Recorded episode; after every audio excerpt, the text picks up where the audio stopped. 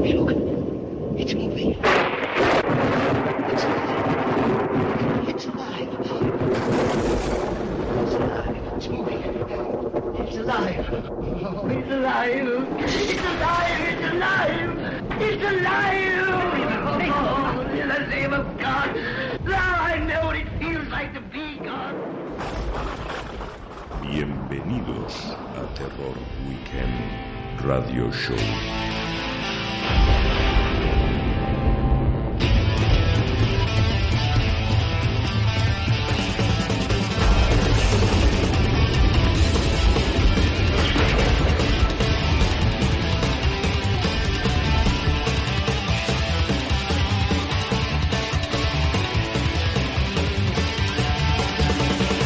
Bienvenidos a un nuevo programa de Terror Weekend Radio Show.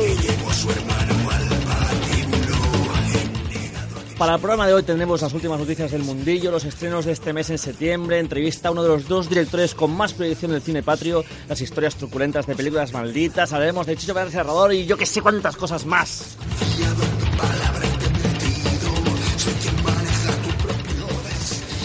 Para ello tendremos la inestimable, la imprescindible ayuda de nuestro amigo en la pecera, Israel. ¿Qué pasa? Ahora sí. pues aquí estoy, aquí estoy preparado porque esto no lo saben los oyentes, pero esto que están escuchando es el programa maldito. Oh, esto puede ser que si lo estás escuchando y estás cerca de tu lavadora, se estropee y te toque ir al Mediamar Se vaya la mañana. luz, algo pase. Sí, sí, sí. Sí, sí, sí. Ay, Dios mío, qué mal lo estamos pasando. Venga, Uri, otra cosa. ¿Qué pasa, Hugo? A mi izquierda tengo otra cosa. A otra ¿Qué, pas- cosa. ¿Qué pasa, Hugo? ¿Cómo estás? ¿Cómo estás, tío? A mi izquierda, Hugo Cobo, eh, nuestro colaborador estrella, director de cine. ¿Qué pasa? Buenos días a todos. ¿Qué tal? Por tercera vez, ¿cómo estamos? Yo contento de estar aquí. Bueno, yo soy Uriol, eh, recordaros que nunca me, nunca me acuerdo de presentarme a mí mismo, tío. Me pasa mucho, ¿eh? Porque luego lo escucho y digo, pero si no... yo- yo- ¿Quién no- soy? No saben quién soy. ¿Quién será ese tío? ¿Por- por- ¿Y por qué habla tanto? Podéis contactar con nosotros en radio arroba terrorweekend, eh, punto- no, arroba gmail.com, que diga radio arroba terrorweekend... No, ¿qué estoy diciendo? Volvemos, podéis contactar en... Radio arroba terrorweekend.com. Bravo. Me estaba inventando aquí. También, bueno, recordaos que tenemos la web terrorweekend.com, que es, eh, digamos, la- el proyecto madre, donde tenemos ahí, madre mía, de festivales, de reviews, de entrevistas. Es, es- es una preciosidad. Y nada, podéis descargar nuestros antiguos programas en iBooks, en iTunes, eh, preguntarnos qué tal nos ha ido. Si quieres, te hago un folleto, te lo escribo a mano, un boli, cómo ha ido, lo que tú quieras. Enviar jamones, lo que queráis. Lo que queráis, besitos.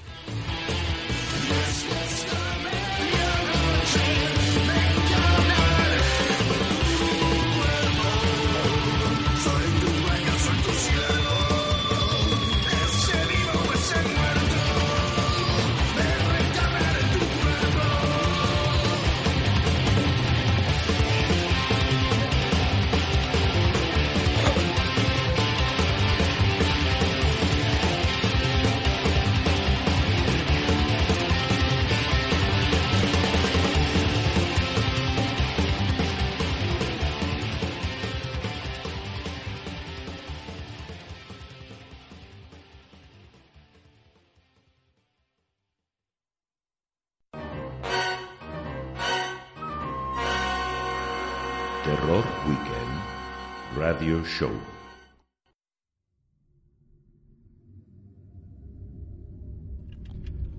Hola, hijos de la noche. Esta música siempre.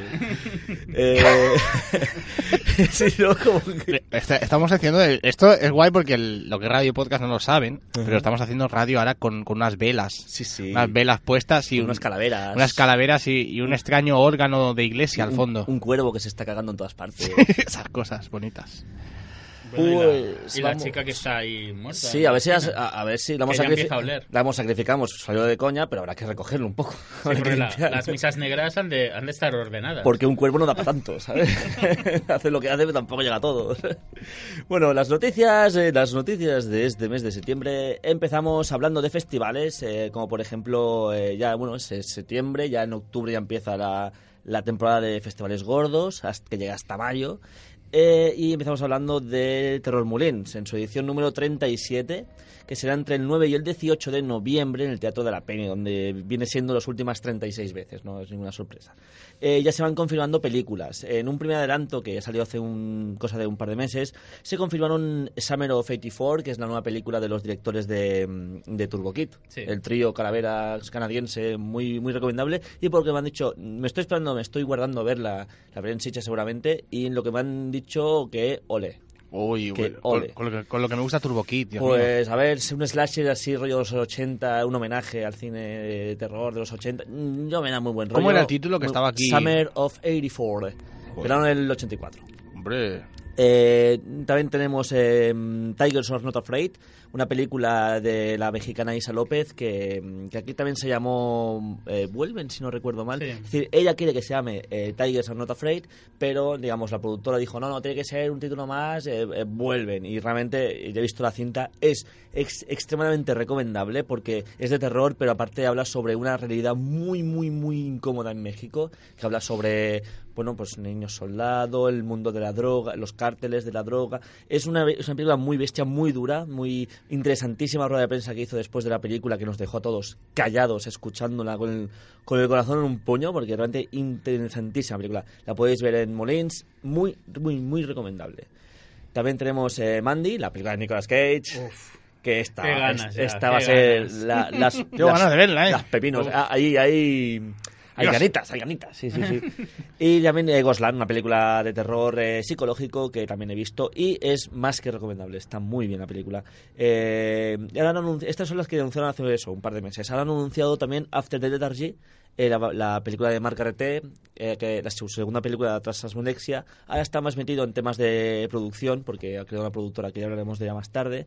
Eh, y bueno, es una segunda película eh, que ya tuvo su estreno en, en el Fantospoa de Brasil y creo que es su premier española seguro y no sé si europea también. Puede Pero ser. estará Marc Carreté presente, amigo del programa, ya a ver si lo podemos tener una entrevistilla o algo, porque el tío es, aparte de ser majísimo, es, es un cineasta con una copa de un pino. Eh, también tenemos eh, The Witch in the Window, que es el del director de We Go On, que lo podemos ver en Molins hace un par de años. Eh, tenemos la review en la web, si la queréis- yo no la he visto todavía, pero el compañero Gerard sí, eh, tenéis la review en la web si la queréis echar un vistazo. Y luego está Blood Paradise y Book of Monsters, que sinceramente no tengo ni idea de estas películas, no sabía ni que existían. Realmente Yo tampoco. las, eh, las anunciaron en el festival, digo, bien, porque para eso están, ¿no? Para Sí, sí, decir, para que se vamos, a descubran. vamos a descubrir cine. Y estas dos, sé que eh, Book of Monsters, si no me equivoco, era rollo comedia, era, este es cine de terror de comedia. Eh, y Blood Paradise, no sé, no, realmente no sé lo que vamos a encontrar, pero bueno, las anunciaron, aquí quedan. Eh, además, eh, como ocurrió el año pasado, que fue la primera vez, se abrirá la sala gótica. Eh, como segunda sala de proyecciones del festival y será totalmente gratuita. En ella podemos ver grandísimos clásicos del cine de terror como Terror Ciego, Dementia 13 o Dementia 13 o bueno, no sé cómo era, que explico la de Coppola del año 63, Imágenes dirigida por Robert Altman y la banda sonora de John Williams, no sé si lo conocéis al tío este, No, un chavalín que no, no, lo hace empieza. mal, un chavalín que no lo hace mal. Eh, y luego está El ladrón de cadáveres con Boris Karloff y Bela Lugosi y La noche del demonio eh, película del mm, ahora se me ha ido ah pronunciada por Dana, Dan Andrews si no recuerdo mal Eh, el leitmotiv del terror Mullis de este año girará en torno a la figura de Brian De Palma yo, bueno, no sé. Eh, haremos un especial solamente de Terror Molins cuando se acerque, porque esto es en noviembre, ya hemos dicho. Pero este festival, yo digo, yo siempre lo digo, eh, si vives más o menos cerca de la zona en provincia, mm, ves a este festival porque es genial. Es un festival más pequeñito de- que Sitges, mucho más pequeñito, pero con ese encanto que a mí es mi a mí realmente es mi, es mi top 3 de festivales del año. Ahí está. Y voy a unos cuantos. O sea que no, no, no es, no es poca cosa. Ah, otro festival que llega ya mismo es el, el Berretina, especializado en películas de terror de serie B, que ya cuenta con su cuarta edición. Ocurrirá del 14, 15 y 16 de septiembre, es decir, ya, ya mismo. Eh, Yo creo que este sea este fin de semana. El- Ya, si lo escucháis la semana que viene, ya lo habéis pasado. Y ah, en Cornella, de Llobregat. Y su leitmotiv este año será el, el giallo, el terror eh, italiano. Para ello contará con la presencia de Lamberto Bava, que tendrá un preguntas y respuestas después de la proyección de una de sus películas más emblemáticas, que es Demons. Eh, Guau, por favor. Hombre, a ver, a si, ver si podemos pinchar ahí, a ver si podemos pinchar ahí, que, que tiene, tiene suco. En la programación destacan películas como La Noche del Virgen, eh, Frame, eh, película producida por Margarete, que decíamos antes, y una de las cintas más malas de la historia, que es Troll 2. Pero es, Eh, pero es muy grande es a que- la vez. No, no, no. mira, es que no puedo ir y, y me sabe un me sabe un mal, de verdad. Es, me decía, vale, he visto más o menos la mayoría, Troll 2 incluido, pero digo, es que en cine es una, una experiencia tan maravillosa. Es, es malísima esa película. Pero con esos encantos de esas películas que ya sabemos. Ah, otra noticia es el Festival de Sitges ya está aquí, ya está menos de tres semanas. Ya, Ya nos está eh, soplando el cogote. tal, tal día como hoy, dentro de un mes, estaremos ya, tenemos como, tenemos ya como, como náufragos, ¿sabes? Por ahí dando vueltas, ¿sabes? Eh, y para que no sepáis, eh, y para que no sepáis que ver entre todo la... mm, Porque ¿qué son 250 200 películas, películas por decirte o- algo. Entre tanta oferta, pues no temáis que a finales de mes eh, publicaremos un programa especial en el que te aconsejaremos de las películas buenas, te advertiremos sobre las malas y descubriremos las joyas escondidas. Incluso de las malas que tienes que ver, que Eh, también hay de estas. Sí, pero si te cuesta la entrada 20 pavos, ya la, ya la verás, ¿sabes? Tampoco es prisa, ¿sí? Eh, porque, bueno, hemos podido ver bastantes películas de por otros festivales anteriores a Sitges, entonces hemos podido ver bastantes películas que se pondrán y, y, bueno, podemos, creo que entre todos eh, podemos advertirte de lo que no tienes que ver y por favor ves a ver las que te indiquemos. Otra noticia, un notición que realmente cuando, cuando me enteré, cuando llegó a mis oídos dije, ojo, cuidado. Rafa Dengra, que es eh, director de cortometrajes de como Justicia, Justicia 3 y Brutal Relax, director también de Phantos Freak, y que ya tuvimos el honor de entrevistarle en nuestro primer programa, que podéis eh, ir a buscar en la, en la, lista de reproducción. Eh, entrevistamos en. que ya nos adelantó en su momento que estaba trabajando en un largometraje. Pues ya ha salido más información al respecto y se llamará, la película se llama Imago. Será producida por Marc Carreté, a eso venía, fundador de la productora Creatures of the Dark, eh, que ya pro- produjo Frame y After the Death Archie.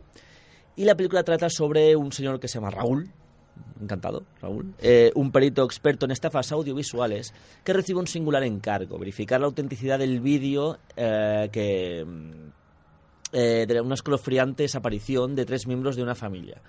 ¿De acuerdo? La vida del protagonista eh, irá descabrejándose a medida que se acerque la macabra realidad de lo ocurrido. Es decir, cuidado. Y este señor, Rafael Dengra, si habéis visto algún trabajo suyo, que sepáis que trabaja mucho la pospo, trabaja mucho los Sí. efectos especiales y no ha tenido prisa en buscar financiación para esta película. O sea que yo creo que va a salir algo muy tocho, aún sin fecha de estreno, pero ya Rafa nos comentó que su idea era que, que saliera alrededor del 2020, en año y medio más o menos.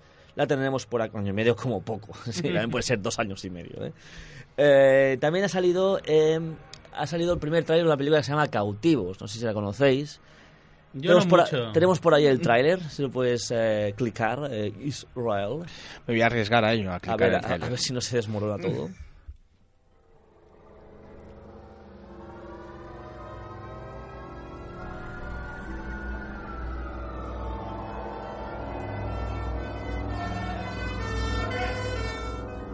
Luego de repente,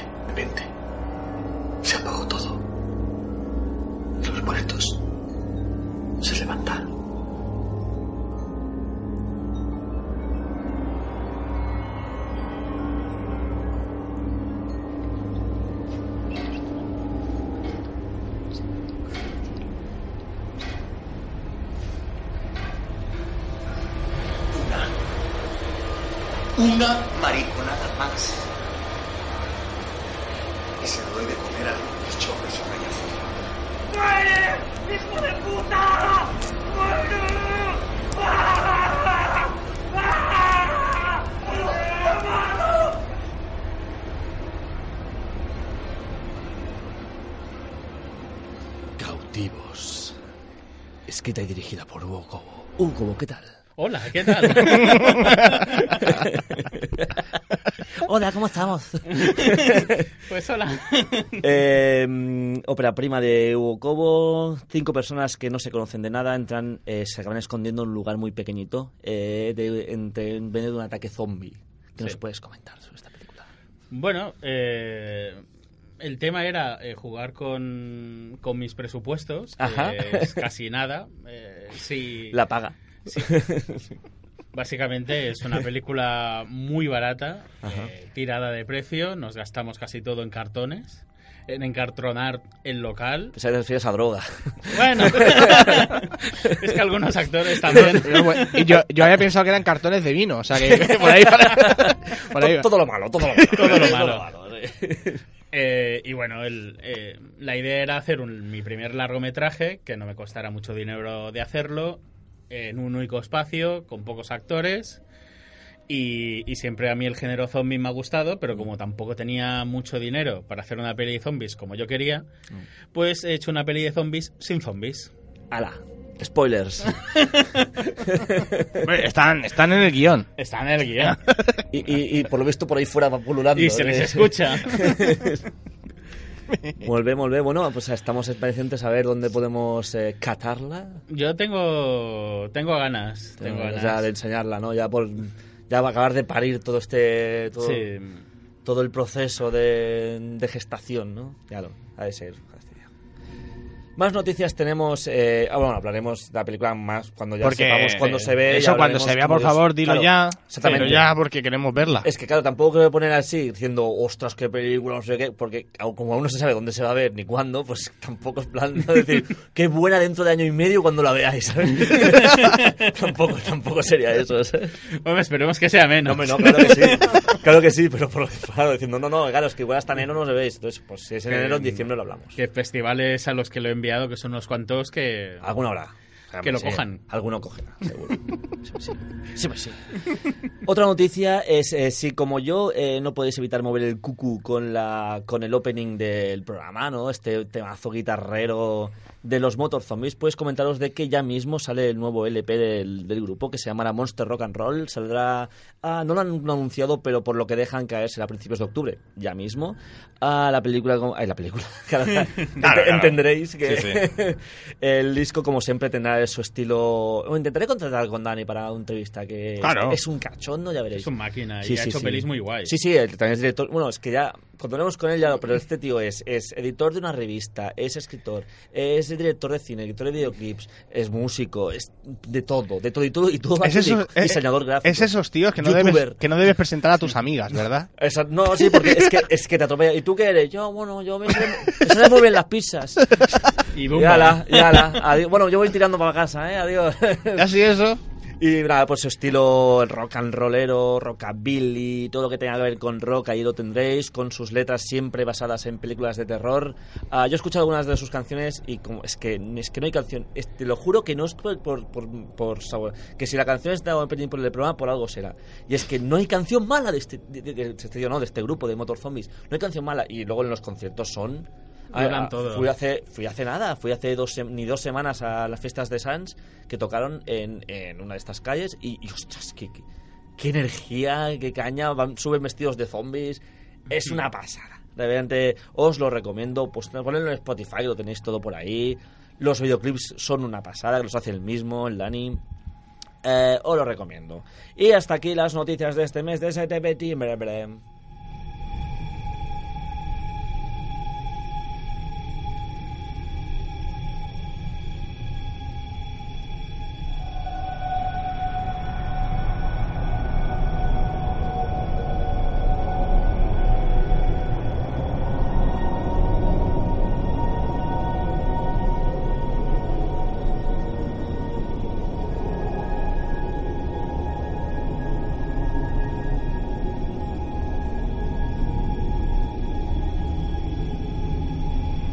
Qué bonito ambiente os hemos dejado. Sí, sí. Hemos, hasta frío.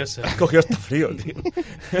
hemos dejado un ambiente ahí bonito. Vamos a pasar después de las noticias a los estrenos de este mes de septiembre, que son poquísimos, pero hay uno que destaca por encima de todos ellos, que ya llegaremos a él.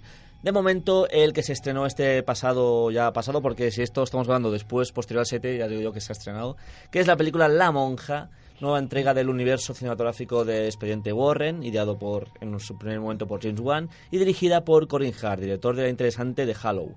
Eh, la película que se ubica en los años eh, 50 eh, cuenta la investigación de un sacerdote y una monja sobre el suicidio de otra monja en una abadía de Rumanía. protagonizada por Taisa Farmiga, la hermana de Vera Farmiga, la, la- la protagonista, Lorraine Warren, en las películas troncales, las de Expediente Warren. Ya la hemos visto esta cinta, ¿eh? que sí, yo aún no he hecho la review, igual cuando estáis escuchando esto ya está publicada, yo ahora mismo no, no he puesto ni una coma, pero ya os adelanto la peli, ya os adelanto un poquito la nota o mis, mi, mi valoración que es que es, es, es mala, es, eh, que es no me gustó, no me gustó, no me gustó. Prefiero la otra, la española del 2005. La de la. No, y mira que era mala Era también. muy mala.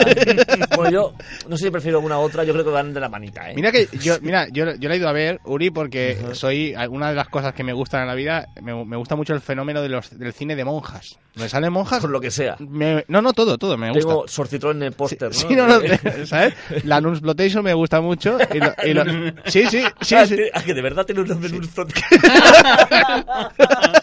en serio. Bueno, Pues, pues tiene un extras esto. cada- O sea, hay, hay- hay grandes clásicos del género, Sí, ¿eh? no, no, no, no. No, no lo dudo. Y esto es terrible, tío. La película está realmente. eh, yo iba con. A ver, con ciertas. eh, realmente Annabelle no me gustó.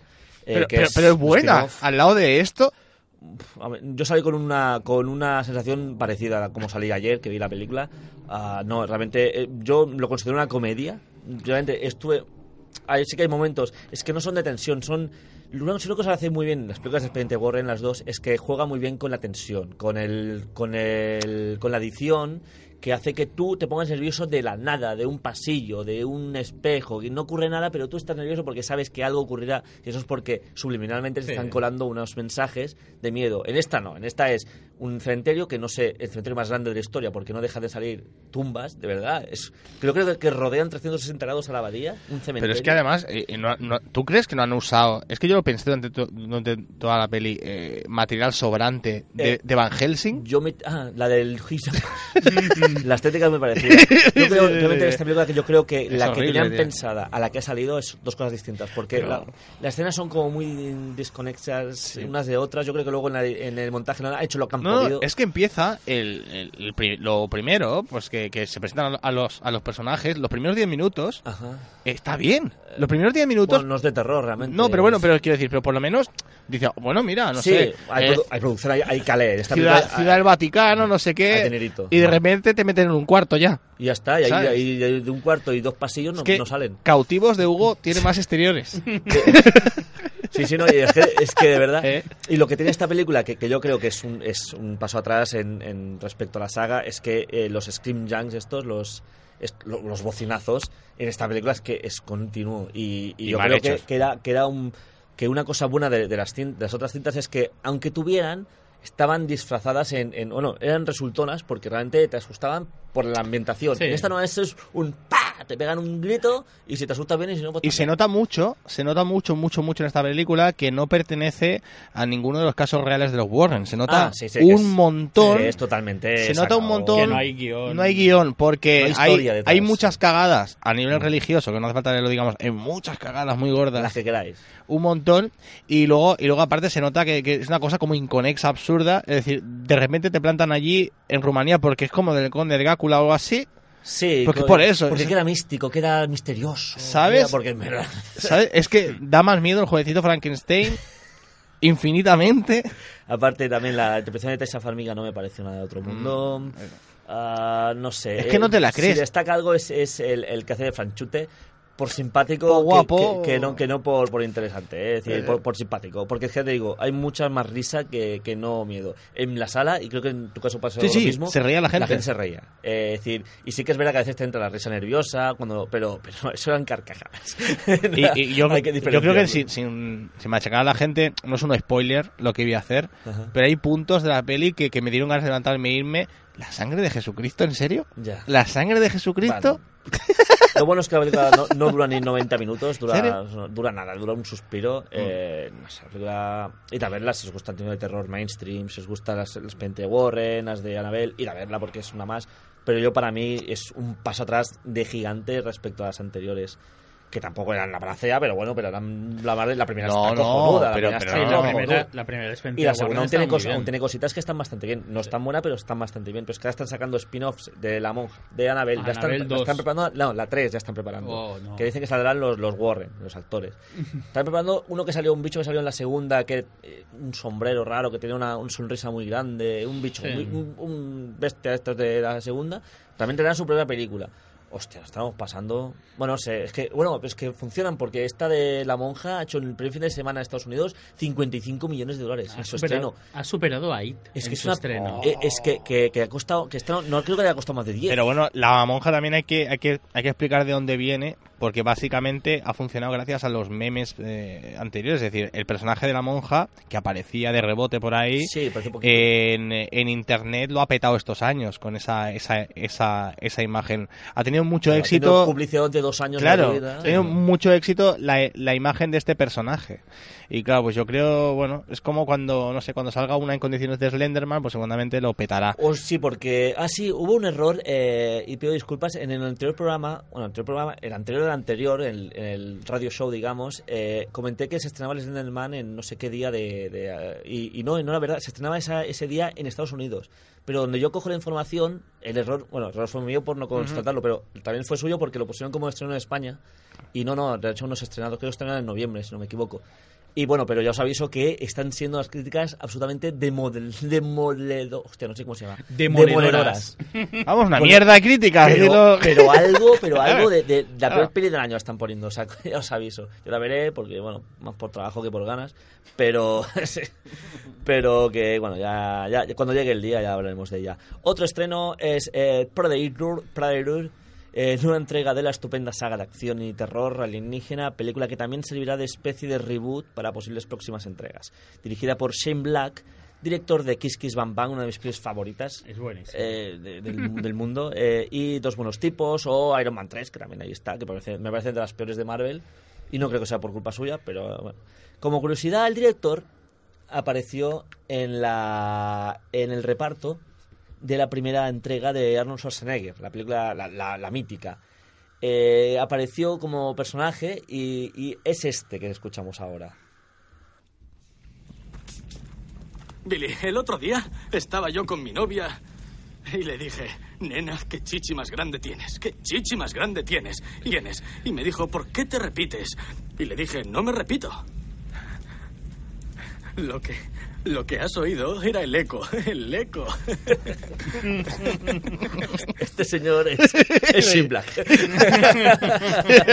el actor, el primero que moría en la de Predator, es el director de esta. Muy nueva. bien, muy bien. Bueno, no es un spoiler la película. Ah, La- pensaba que decía. No digo que, que, que lo ha conseguido. Sí, sí, sí. Ha pasado de ser el primero Ah, que muere. Sí, sí, al director de la peli. que él, dice quién muere y quién no, ¿sabes? Eso está muy bien, ¿eh? Se estrena el 14 de septiembre, yo le tengo ganas. Eh, Israel la ha visto. Sí. Valoración. Valoración, valoración es que, eh, pues a ver, es eh, la acción y todo está muy bien. Ajá. Es decir, me da la sensación, después de este verano ver Megalodón y todo, y ver esta, que, que volvemos a, a un espíritu como muy, muy de noventas, ¿sabes? Más A- gamberro. 90 o- sí, 90 o 80 más bien noventas. Pues me parece mal. Sí, Porque sí. no es que sea un O gran sea, cine. ¿eh? No, no gran cine, no gran cine, no, nos vamos a aquel, aquel cine, no sé, por, porque os hagáis una idea, muy a lo Independence Day, muy, muy espectacular, con, con acción eh, muy rápida. El guion es una porquería, pero. Y, y el, lo suelto así como. Sí. Como entre comillas. el guion es una porquería, El pero. El guion es una porquería, pero es muy disfrutable. Ajá, ajá. Son aquellas cosas que, que Sí, es, sí, es un mal menor. Es que, divertida. que dicen, joder, pues que sí, si tú coges, entras al cine o a la plataforma donde lo veas y, y coges y, y aceptas, aceptas que lo que vas a ver, pues no le busques más, ¿vale? Disfruta, deja tu cerebro en la Exacto. puerta. Pero lo que mola mucho, tío, mola mucho, Mucho. es el diseño de los depredadores. Sí. Espectacular. En plural. Hay un montón de novedades, un montón de novedades, cosas que no vais a esperar. La han revitalizado, ¿no? Un Y poquito. la qué han- chulo, qué chulo. ¿Qué de muñecos voy a comprar? Ya sé de qué voy en carnaval. Sí, sí, sí, sí. ¿Sabes? O sea, ¿qué voy a comprar de todo? Y nada, pues eh, la verdad que está, que está bien. Y algo que mola, que es algo que, que a lo que parece ser que, bueno, que se está que algunas algunas empresas cinematográficas están subiendo al carro, es en- está clasificada como R, Ah, porque es violenta. Y parece que, bueno, que... eh, Poco a poco. Donde Megalodón, porque no le dejaron llegar, esta sí que ha llegado. No, no dijeron, no, no quisieron llegar. No quisieron para llegar a un público, A un público más-. Bueno, y les ha salido bien la jugada, muy bien. lo cual me, me da asco. Pero hay películas de terror. It, por ejemplo, eh, de 18 años, hizo un pastón. Sí. Eh, La de Lobezno, la lo de la de Deadpool. Es decir, son películas ya para mayores de 18 que son rentables, más Sí. que rentables. Entonces eso hace abrir Claro, las puertas porque esta, a- esta, es de, esta es de la Fox también. eh, Sí. Predator es de la Fox. Sí, creo que sí. Pues sí, esta es de mira. la Fox también, claro. Eh, yo creo que la, que la Fox, con de- de- después lo de Deadpool y todo el tema, Ajá. lo tiene muy claro. Están un Tiene- poquito ya más seguros. Sí, ¿no? tiene muy claro de que... Predator no, eh, no. O sea, Alien es de la Fox. Aliens es de Fox, seguro. Pero Predator también, es que... ah, es- Te lo- hicieron Alien es vs que- Predator. Ya, ya, ¿no? pero eso ¿Dónde puede ser un acuerdo entre Te lo digo, te lo digo ahora mismo. Es Yo diría que sí, ¿eh? Predators... Mira que me, me da X Universal. mm, mm, Pues no me suena a mí mm, Universal, no. ¿eh? Megalodon es Universal. Sí, Fox, Fox, sí. Fox. ¿Es Fox? Sí, Fox. Pues mira, pues me, me callo. Es Zorro. Pues mira, eh, Es Zorro. de verdad que si, pues, en el trivial habría perdido el Sí, quesito. la 20th Century Fox, sí, sí. O sea que, que lo tienen claro, son unos zorros viejos y... Pues se va para Disney, o sea que poquito va a durar esto. poquito va a durar. Que Bueno, aprovechen. le eh, pones un, un lazo al bicho y ya está. Sí, pones ahí unas orejitas de esas. Y se ha acabado. Ahí en Euro Disney y los niños haciéndose fotos con Predator, todos llorando. Con una Ahí columna paseando- vertebral. Paseando al lado de Goofy. bueno, eh, queríamos hablar también de un documental. Sí, voy a hablar de un documental que se estrena, es una pena, se estrena en muy poquitas salas. Ajá. Aquí en Barcelona lo vais a poder ver a partir del viernes 14 en Cinemas Girona, pero eh, es previsible que se acabe estrenando en más. Es un documental de mucha calidad, no es un documental de aquellos que, que dices, bueno, que estoy viendo? No, no, es un documental que, que es una película en sí, que se llama Testigo de otro mundo, del director argentino Alan Y la verdad que narra, narra, no sé si habéis visto los dos, que supongo que sí, Communion, Sí, de, de- sí. de- de Christopher Walken, Buah, pues es rarísima. es Hay rara, ¿no? drogarse. Vale, pues tenéis que, tenéis que, eh, claro, es una historia real, similar a la de Communion, eh, quitándole todo el aspecto pues, más cinematográfico y, y básicamente basado en las experiencias de la, de la persona. Nos narra la, la experiencia de un pastor eh, que vive en una zona de Argentina pues eh, pues con Rural, bueno, ¿no? rural Sí. una zona bastante desértica De en el fondo de la nada y pues tuvo una experiencia similar no os voy a decir cuál a- Anal. anal no en este caso no por, ¿No hubo sonda? por, por, por suerte su, su, su, su ano, su ano está bien. Bueno, oye, en su casa que haga lo que quiera. Cada uno es Ahora en serio. Y, y, lo- y el hombre pues es muy interesante pues como Alan Stillman en lugar de ir a lo eh, pues a lo, a lo más eh, crudo, a lo más pues va al, al tema personal de esta persona, ¿no? Esto le sucedió con 12 Cómo le años. afectó la vida. Exacto, es espectacular, Ostras. espectacular y tiene un cameo alucinante esta peli que, con- que es Jacques Vallée, Jacques Vallée que es un experto omni mm, típico y tópico Ufólogo, de ¿no? ufólogo de los 80, se, se planta allí y la verdad que es muy bonita esta película.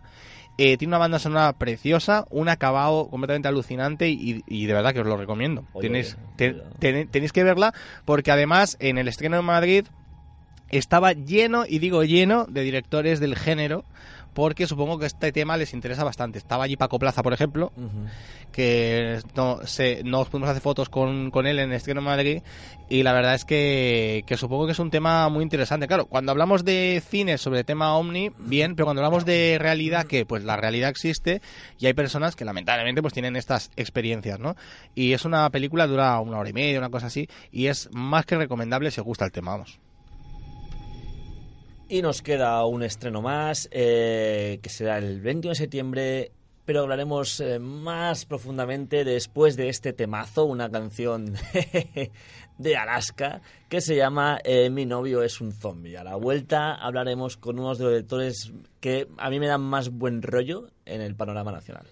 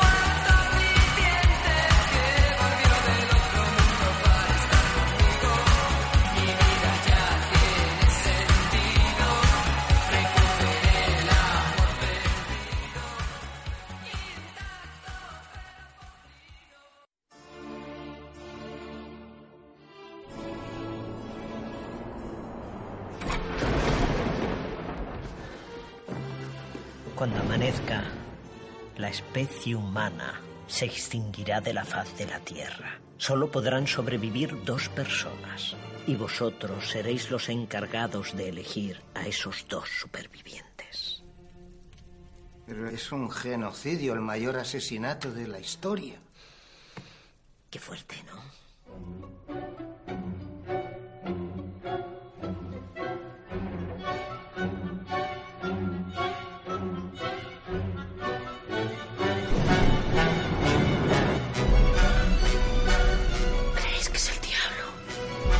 ¿Sois conscientes que dos de nosotros morirán? ¡Quiero a las dos personas!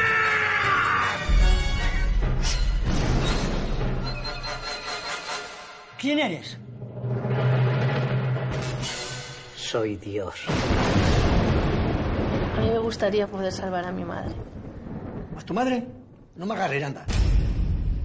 Y tenemos aquí como estreno destacado de este mes, sin lugar a dudas, es Matar a Dios. Eh, se estrena el 21 de este mes de septiembre. Es una película dirigida por Calle Casas y Albert Pintó. Y bueno, como habéis escuchado por el trailer, trata sobre una visita de Dios eh, en la cena de Nochevieja de una familia bastante particular, en el que les hace, les que hacer decidir qué dos individuos eh, sobrevivirán al día siguiente de toda la raza De humana. toda la humanidad. Estoy jodido, ¿eh? la cosa. Y para ello tenemos, madre mía, qué honor, tenemos a uno de los dos directores, Calle Casas. ¿Qué tal, Calle? ¿Qué tal? Tenéis al mejor de los dos directores. Al mejor, al que destaca, ¿no? Exacto, al más atractivo también. Al que lleva las gafas más chulas, sin lugar a dudas. ¿Qué tal? Molt bé, molt bé. molt- Aquí, uy, molt bé, perdón. muy bien, muy bien. Eh, tenéis el, en, el, en el cartel de la película, que hablaremos del cartel más tarde, hay una Sí. frase que destaca que es la película más premiada de la temporada.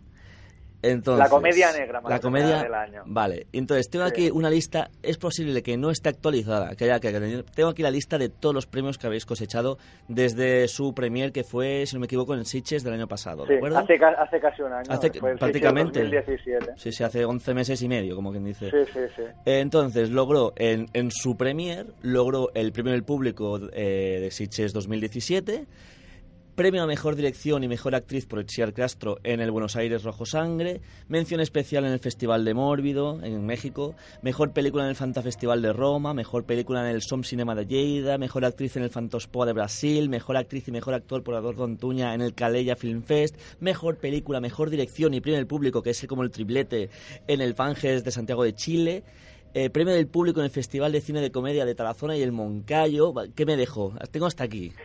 Bueno, no sé, yo supongo que las has dicho todas. ¿Sí? Buah. No lo sé, no lo sé.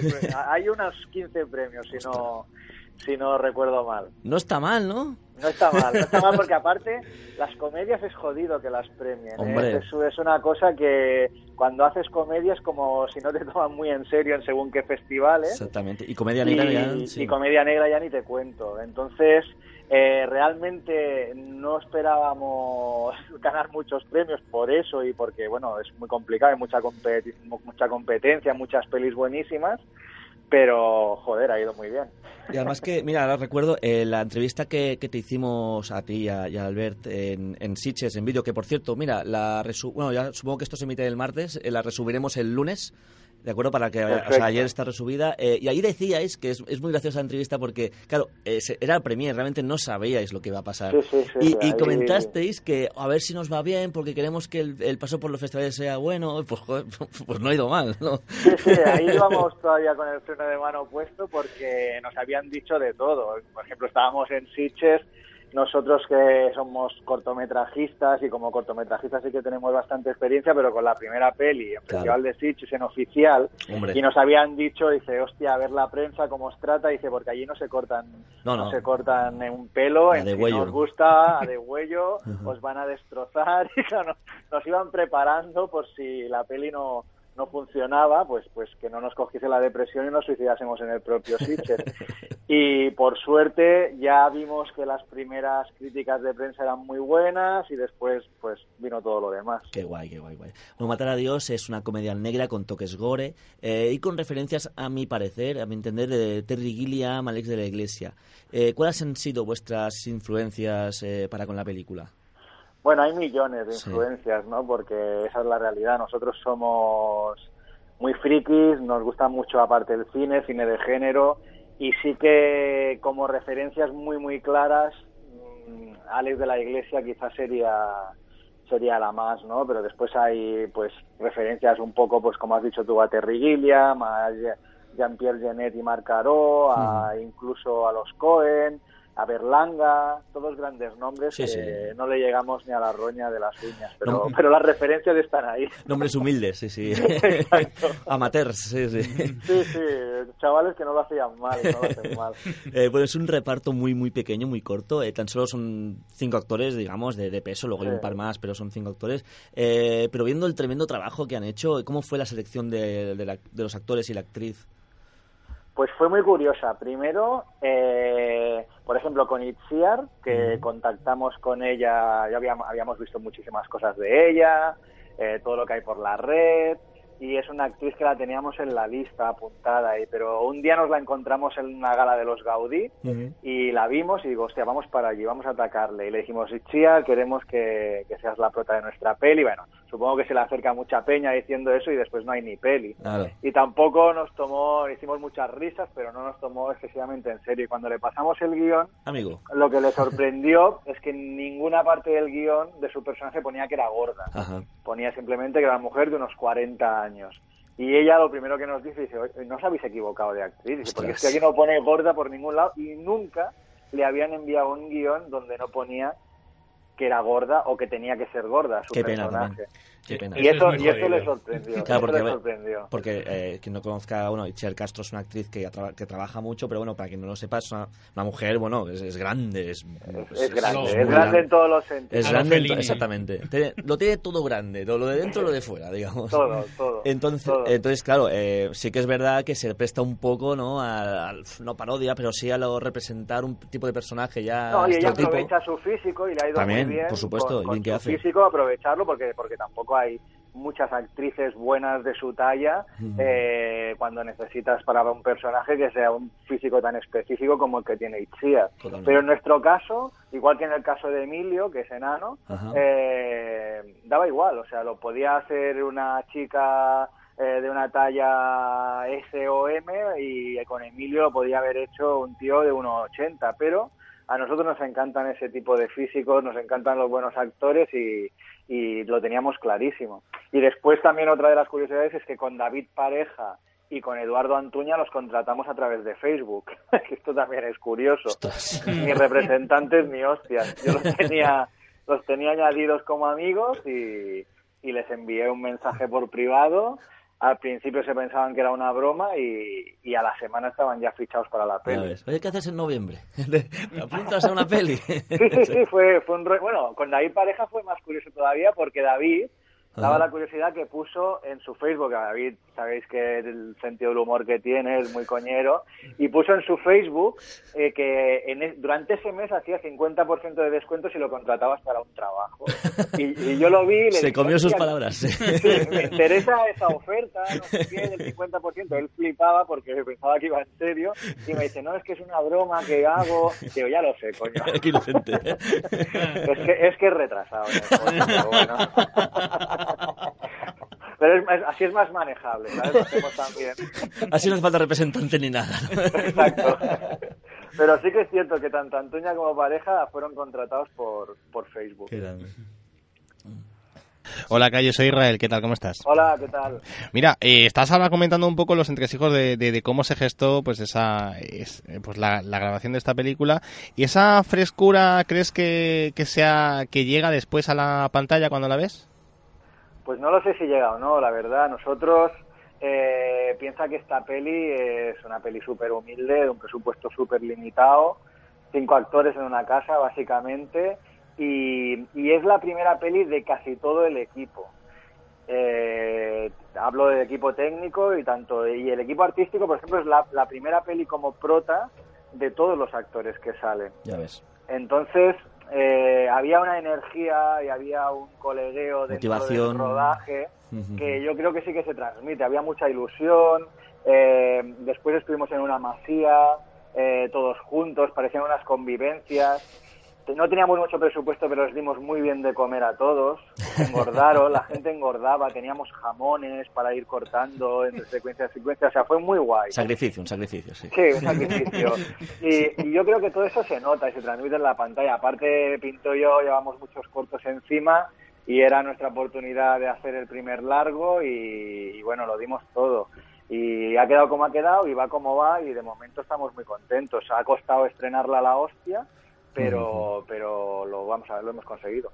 Sí, porque, bueno, hablando del presupuesto, eh, es, muy, eh, es muy ajustado, eh, pero todo luce estupendamente, realmente, es decir, eh, probablemente hayáis, que hayáis invertido más en, en el tema técnico que no en el, pues eso, en exter búsqueda de exteriores y en más actores y tal, porque todo realmente parece es una pequeña obra de teatro, pero que parece, bueno, es preciosa, digamos. Y con una, una dirección de arte que, que os felicito. Y de es, producción. Es brutal. Sí, brutal. sí, sí. Sí, la verdad es que de, de, lo que destaca toda la prensa, entre actores, y, pero una de las cosas que siempre me preguntan y por la que siempre me preguntan y por la que me encanta que me pregunten es por la dirección artística, por ejemplo. Uh -huh. Está hecha por Cristina Borovia, que es mi mujer, ya ves. Y, y por Tony Castell aparte acompañados de Ubi y de Alexis Muñoz. Y, la dirección artística está hecha por estas personas. Y, y, nosotros les dijimos que había solo cinco actores, pero que el sexto personaje tenía que ser la casa. Les dijimos que tenía que ser una casa especial, que, que tuviese una contundencia muy, muy, muy fuerte en cada plano. Eh, la rodamos en una masía que es enorme, pero es toda blanca, no hay, no hay cuadros, no hay cruces, no hay absolutamente nada y queríamos lo contrario. Entonces Estaba rotada. la, sí, la sí. pintaron, la empapelaron, eh, encontraron cientos de cuadros, un montón de cruces, taxidermia, vírgenes, bueno, un follón increíble y me, me, me hubiese molado que vieseis la casa como era y, y, y cómo quedó, porque, porque realmente me encanta que, que, se destaque la dirección artística porque se metieron un faenón y luce muchísimo, también luce muchísimo gracias a la fotografía de Miquel Proen y, y, y, le subimos, le subimos, a sacar partido porque tenía que ser el sexto personaje y, si fuéramos potentes yo creo que sería que sería de, las cosas que tendrían que premiar en grandes premios como Goyas, Gaudís y cosas así porque la dirección artística y por el presupuesto que tenían es un milagro, la verdad. Pequeña proeza, sí, sí. Bueno, solo remarcar cuando has dicho eh, vírgenes te referías a estatuas, por supuesto. Sí, a pocas vírgenes había físicas allí. Pero...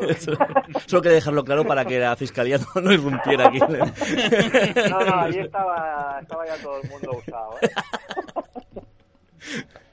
Y luego una cosa que ayer mira, ayer tuve tuve una, una suerte y una desgracia. La desgracia fue ir, fue ir, a, ir a ver la monja sí, y la y la, y la suerte y la suerte fue eh, ver vuestro tráiler. ¿Sí? O sea, sí, el tráiler eh, hay que reconocer que mira que hay tráilers que, que suelen suelen hasta los trailers suelen ser malos, pero en vuestro caso el tráiler es tan resultón, es tan alucinante que todos los que estábamos allí en, en la sala pues nos mirábamos nosotros como diciendo, "Uy, pues esto hay que verlo", ¿no? ¿Y esto qué es? Y la verdad que, que también eh, lo que estábamos diciendo antes, pues de esa ambientación, de ese trabajo artístico, se ve muy claramente, o sea, se remarca mucho, incluso, eso es una, una, una curiosidad, eh, todo el mundo comentaba en la sala antes de, de, de ver pues eh, lo- los créditos finales, digamos, de, de- de que si era la, la nueva de Alex de la Iglesia. Eso es algo, eso es algo que, que, se, que se comentó y que comentó todo el mundo que estaba. Uy, esto tiene pinta Sí. de, de- de ser de Alex de la Iglesia. Parece producido por... Sí, sí, y nos sorpre- Deci- de- decidlo, aunque sea mentira. Sí, sí, y nos- así, así arrasamos con su, con su Claro. gente. Que ahora está de moda. y nos y nos sorprendió un montón no nos sorprendió un montón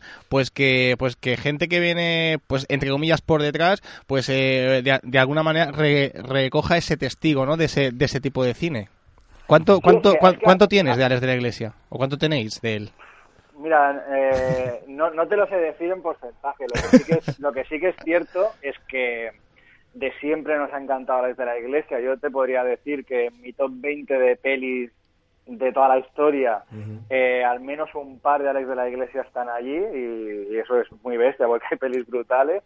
Pero pero nos encanta ese rollo, pero más que más que cuando lo ves, cuando viste, cuando se vio el, el cine de Alex de la Iglesia, decir, ah, yo quiero hacer eso, mm, yo lo que sentí es, digo, hostia, yo, yo tengo ese mismo puto humor y veo las cosas de ese estilo y a los personajes. Y entonces creo que tenemos los mismos gustos en ese aspecto. Ahora, Alex de la Iglesia es Dios y yo soy... eh, Habrá que matarlo, ¿no? Su primera película fue Azumutante, es decir, que no, son, no son tan- ni de coña son tan alejadas. No, no. todo tiene No, no, un, no. un ritmo. eh, sí, sí. Y aparte, eh, encuentro que se hace que se hace poco poco cine de humor negro en España, cuando el humor negro aquí Joder. es una cosa muy característica de este país. Y, y no sé qué coño pasa ahora, supongo, con las teles y todo eso, que solo hacen humor blanco y el típico humor ahora que está, Sí, que nos inocente. está viniendo. Inofensivo. Sí, y me da bastante rabia y nosotros queremos un poco romper esa lanza y a ver si nos dejan hacer cine y, y enseñar nuestro humor negro que, que cada vez va a ser más negro si, si todo va bien. Vale, ah, bueno, eh, hemos hablado de Matar a Dios. Luego ha habido eh, como otro proyecto en paralelo, que ha sido el cortometraje RIP. Que si hablábamos de premios de Matar a Dios, si hablamos de los de RIP, eh, no, nos viene el Surata por la noche a echarnos porque seguimos diciendo premios que se ha llevado el cortometraje. Eh, ha funcionado muy bien, no podemos decir así, ¿no? Es que somos muy buenos. no es casualidad. No, la verdad es que, mira, con Rip pasó otra anécdota súper curiosa, porque estuvimos a punto de no hacerlo, porque por primera vez en nuestra historia nos dieron una subvención después de presentar millones de proyectos y curiosamente nos la dieron por RIP y teníamos esa subvención, pero se juntó con el rodaje de la peli que se tenía que rodar en ese mes de octubre sí o sí. Y, ¿Y qué pasa? Cuando te dan la subvención tienes un plazo para, para, para rodar y entregar el, el proyecto y se nos acababa el plazo. Y entonces tuvimos que rodar RIP en la preproducción de Matar a Dios. Entonces era un follón increíble, lo hicimos casi con el mismo equipo, pero era un follón increíble, aparte del miedo de decir, como no nos vaya bien el rodaje de RIP y ya la gente venga Sí. pegada a la película, empezaremos de puta madre. Mala dinámica. Y, sí, sí. y, y había, a, a- a veces había reunión, reuniones en que no sabíamos si hablábamos de RIP o de matar a Dios y teníamos que decir, a ver, ¿pero qué estás hablando? ¿Del corto o del largo? No, no, no, del corto. Y, y fue un follón increíble al que estuvimos a punto de no hacer, pero por suerte lo hicimos y como dices tú, eh, bueno, está funcionando increíble. La verdad es que lo de RIP ya llevamos casi 50 premios, Ya también ves. lo estrenamos en Sitges y a veces hemos hecho en algunos festivales doblete y, y pasamos peli corto y la verdad es que, joder, menos mal que lo hicimos porque, entre otras cosas, es nuestro, si todo va bien, nuestro próximo proyecto de largo está basado en el corto RIP. Mira, iba a preguntarte ahora, que ahora que viene, un, o sea, una adaptación al largometraje de RIP. Es que nosotros lo que hacemos con Albert es, eh, con el anterior corto que se titulaba Nada S.A. y ahora Ajá. con RIP, son realmente son proyectos de largo, que primero hacemos el corto para ver cómo funciona de crítica, público y en festivales, y si va bien nos animamos y empezamos a mover el proyecto por productoras a ver si alguna le interesa para hacer el largo. Eh, es muy complicado porque aunque funcione muy bien, porque Nada S.A., que es el anterior corto, funcionó súper bien, incluso más bien que RIP hasta la fecha, pero no, no nos hicieron ni caso, esa es la verdad. Y ahora con RIP lo estamos moviendo, como tenemos también la peli que Sí. nos ayuda a ser un poco más visible, Más empaque. pues sí. ya nos hacen un poco más de caso, pero pero bueno, la idea es esa. Hoy estamos hablando con algunas productoras que están interesadas en RIP y ojalá dentro de poco, y si el estreno de la peli funciona y, y nos hacemos un poquito más visibles, pues te pueda decir en breve que, que RIP la peli eh, existirá. Molt bé, hostia, pues me alegro mucho. Eh, la última pregunta, yo sé lo que me contestaste hace, hace un año, a ver si coincide. Hostia. ¿Cuál es la película de terror favorita? ¿Mi película de terror favorita? Sí. Bueno, yo creo que coincidirá. Alien, Ay, el sí. vale. A ver, a ver si está pegándose el pisto. No nada, vale, bueno, pues, eh, pues aquí queda. eh, eh, también eh, saluda a Albert Pinto de mi parte. ¿Y, y ¿van a salchiches o que nos vemos ahí o cómo va? Sí, sí, Ole, sí, qué es, bien. es- es obligado. Qué O sea, bien, llevo qué bien. 25, 26 años yendo sin faltar ni uno. Y, ahora que eres famoso, pues hombre, no vas a ir. Bueno, ahora supongo que las groupies... Ahora que- bueno, Lo que con voy- los, voy con los seguratas. mujer, a, ver, a ver cómo lo hago. Y con las espaldas, como el Top Langren, ¿sabes? Exactamente es la misma historia. Exactamente. Bueno, Calle, un placer hablar contigo como siempre. Un, placer. Vaya, Venga, muy y, el 21 de septiembre todos a matar a Dios. Exactamente, 21 de septiembre estreno en cines. Pero que, pero que vayan, que vayan vuestra gente, coño, que se dice y que vayan a puto cine y paguen los euros que sea para ver matar a Dios, que pasarán un buen rato. Si pagan para ver la monja, no van a pagar por ver matar a Dios, maldita sea. Exacto. Venga. Venga, gracias. Suerte.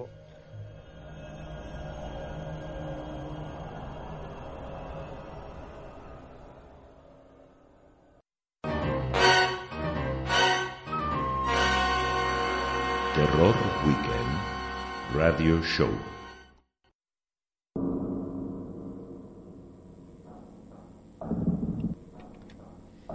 Qué majo que es Calle, ¿eh? Madre mía, qué majete. Es para invitarlo a casa tío, y ¿eh? presentarlo a la madre. A Calle Casa. Sí. Grande- gra- grandes chistes Sí, de hoy, sí, es sí. que esto, es- esto, esto es humor moderno, chicos. A, a los, a los oyentes, no es es que es pronto, e- e- es, es por la mañana, he madrugado, vivo lejos de la radio, aunque estoy de pie. Eh, una sección que tenemos eh, fija en este programa es la sección de Israel, que nos habla de historias reales, truculentas, sobre películas, películas Chungas, malditas. chungas, la verdad. Bueno, pues sí, a ver, la- en el último programa que me lo tuve que reescuchar porque dije, ¿qué, qué prometí que iba, que iba a hablar? No, la campana ya hablé, ya hablé de la campana del infierno. Y, ahora- y dije que, que- que- que iba a hablar sobre una peli de un esquimal. ¿Vale? Pues mira, normalmente solemos traer a esta sección lo que son películas malditas, es decir, películas que ya están hechas y son malditas, pero en este caso no es así. En este caso traemos un, un guion maldito. Uh, es aún peor. Mi peli. No, no, es que es cuando ya el guion ya tiene algo que no deja hacer ni la peli. Estos folios están jodidos. Estos folios te matan, ¿vale?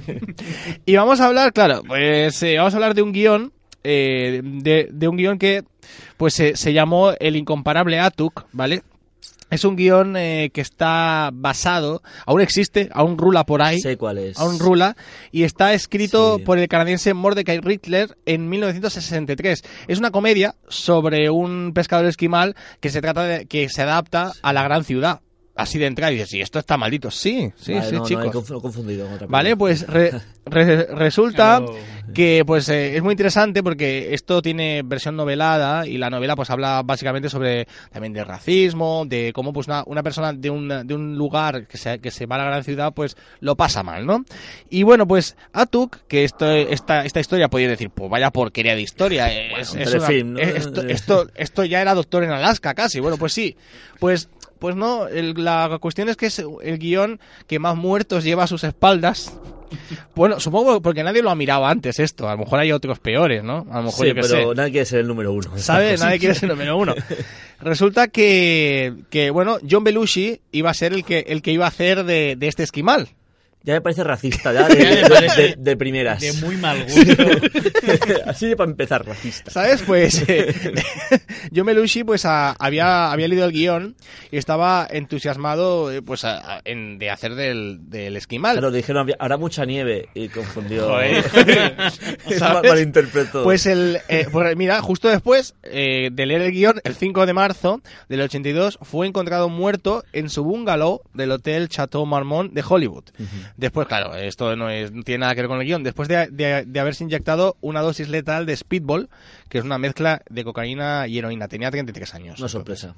¿Vale? La siguiente víctima del guion de la maldición de Atuk fue el humorista Sam Kinison. ¿Vale? Que dijo, pues vale, pues dice, pues yo quiero hacerlo. Se ha muerto, yo quiero hacerlo, que me parece bien.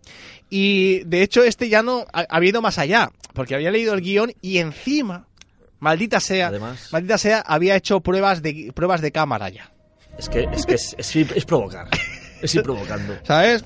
Pues nada, eh, justo en ese punto ya estamos, ojo, estamos hablando, la, la primera vez fue en el 82 cuando murió eh, pues Belushi, se dejaron pasar muchos años y este siguiente, la siguiente víctima pues fue este señor en el 92 en un accidente de, de automóvil, ¿vale?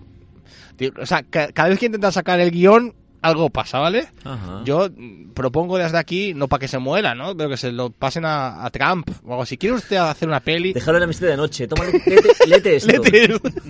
que no sé. Claro, pues no, no le pase nada, señor Trump, que le queremos mucho aquí. Bueno, No hay que ir tan lejos, ¿eh? Para guiones de estos. Cerquita también se puede repartir unos cuantos. Sí. también, también. Pues eh, John Candy fue el Uh, siguiente. oh. es que también. También, sí, sí. eh, El de casting dijo: Este, este se ve saludable. Pues John Candy iba, iba a ser Atuk. Y de hecho, que esto es aún peor, Candy estaba leyendo el guion en, durante el rodaje de Caravana al Este en Durango, en México, Sí. cuando falleció. O sea, falleció con el guion en las manos. Que esto es mucho peor. Y el 4 de marzo del 94, justamente el día anterior al aniversario de la muerte de John Belushi. ¡Boom! Sí, sí, Ahí total. empieza ya la carambola. Y claro, incluso esto ya va más allá, porque esto ya son cosas que encontré en redes. Se dice que pues que la maldición esta ese mismo año golpeó dos veces porque en noviembre eh, Michael O'Donoghue murió de una hemorragia cerebral. O- O'Donoghue era un escritor y cómico amigo de Belushi y Kinison y la leyenda dice que había leído el guion y antes de recomendarlo a sus amigos. Claro, que se puede mostrar es que Claro. leyera el guion, pero bueno. Y bueno, nos vamos a, a la última, la última muerte. La última muerte pues ha sido la de Chris Farley, ¿vale? Eh, pues este señor, que era un fan acérrimo de John Belushi, estaba a punto de acertar el rol protagonista en el 97, cuando falleció también de una sobredosis de, una so- sobredosis de droga el 18 de diciembre del 97, como he dicho. Otro tipo sanote. Sí, sí, Sí, sí, y sí. claro, la cuestión es que como dice, pues de dónde sacó la información, que es un libro muy chulo, eh, que, se- que es el Malditas Películas de Miguel Ángel Prieto, pues se dice que, a ver, también tenemos que ver que eran todos tíos muy sanos. Sí, que, que se tragantaban con el Aquarius. ¿Sabes? Sí, sí, sí. Eh, no sé, eran todos, eran tíos majos. Que se le puedes achacar al guion o a que al, o al perla que lo estaba leyendo. Y la película se hizo al final, no, se- se- No, no. no existe. No existe. Pero, oye, mira, tampoco, tampoco tan, A lo tan- mejor, a lo tan mejor, buena la película. a lo ¿sabes? mejor el guion este Sí. eh, tiene como el, el nombre de la rosa. Eh, Humberto que Ah, lo tocas, te chupas el dedo y luego te, te- te apetece un chute de heroína. A lo mejor es eso. Oye, Me cachis la mar. A No ver, lo había pensado. a ver si va a tener que investigar dónde comprar la tinta los del estudio. A ver si va a ir por ahí. Y bueno, no, sé- no sé si sabes eh, más o menos por dónde va a ir los tiros el próximo. Próximo, no, no lo No sé. Estoy, estoy pensando en ello. Sorpresa. Claro, es que hay muchas cosas, Hay ¿eh? un montón, hay un montón. Es que películas malditas hay a cholón. Hay un montón y, y- y, claro, no- es por no comentar las típicas, porque la- Sí, ya, ya. estáis cansados. Sabemos lo de Poltergeist, Estáis cansados de, Exorcista, de esos temas, ¿sabes? sí.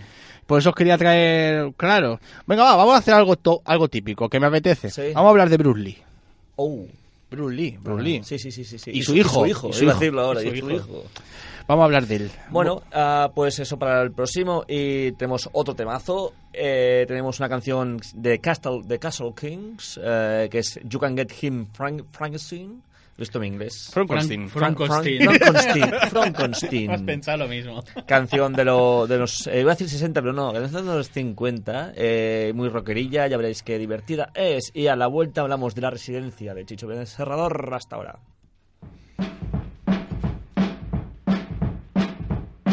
Well, you can get him Frankenstein.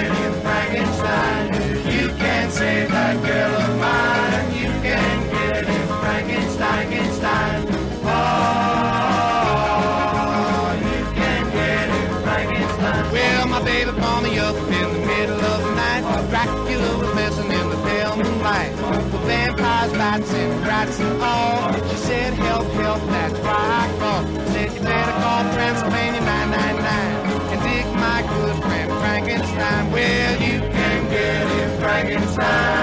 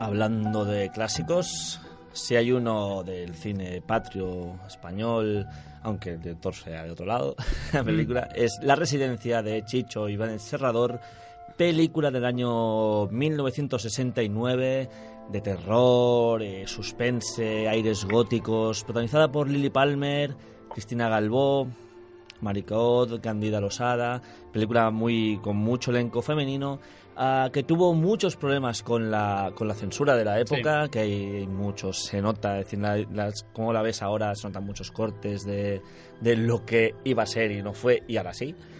Y bueno, para ello tenemos a nuestro ya habitualísimo colaborador, que es Javier S. Donate. ¿Qué tal? ¿Cómo estamos? ¿Cómo estamos, guapo? Bien, ¿Qué tal? aquí, Estamos con bien. ganas de hablar de este peliculón. Sí, es peliculón, ¿eh? Es que la, la recuperé, bueno, para recuerdo que la vi, pero estas pelis que ves, la volví a ver para el programa y, y ole, ¿eh? Ole, ole. Sí, es, es, una, es una de las grandes pelis. Hmm. Yo creo que, que es, de- es una de las dos grandes pelis del cine del fantaterror hispánico español, de las mejores para mí, o las mejores. Y la otra es que puede matar a un niño también de Vaya, Disney, la- la- dos. la- dos, dos de dos, dos de dos. Pero es que Ah. estamos hablando de, eh, de un genio, ¿sabes? Exactamente. Ahora vamos a empezar hablando de su banda sonora, eh, banda sonora compuesta por el señor Gueldo de los Ríos. ¿Qué nos puedes contar de él, Javi? Bueno, pues primero, como igual que hicimos con Pino Donaggi en el programa de Piraña, eh, vamos eh, a hacer que Waldo de los Ríos se presente a sí mismo.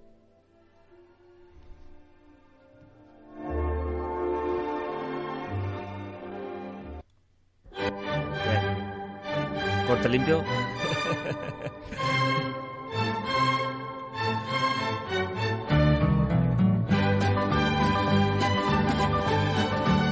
Disfrutar.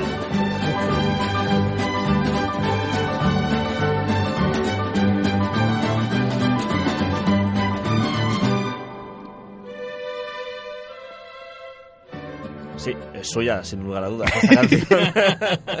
Sí, hombre, eh, a ver, Waldo de los Ríos, por ejemplo, eh, o sea, fue muy famoso por hacer este tipo de adaptaciones de música clásica. Qué bueno.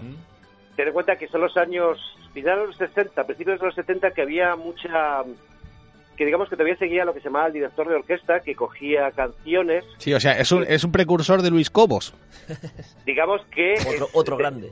es el maestro de Luis Cobos, porque Luis Cobos en el fondo lo único que hacía era meter ruidos preprogramados A la y- zarzuela, sí, y, sí. y unía las zarzuelas y todo eso, pero Y este robarnos a allá. todos, sí. Este lo que hacía era reinventar la- los temas clásicos, ¿sabes? o sea, este se llama Litzmanía, creo, ¿no?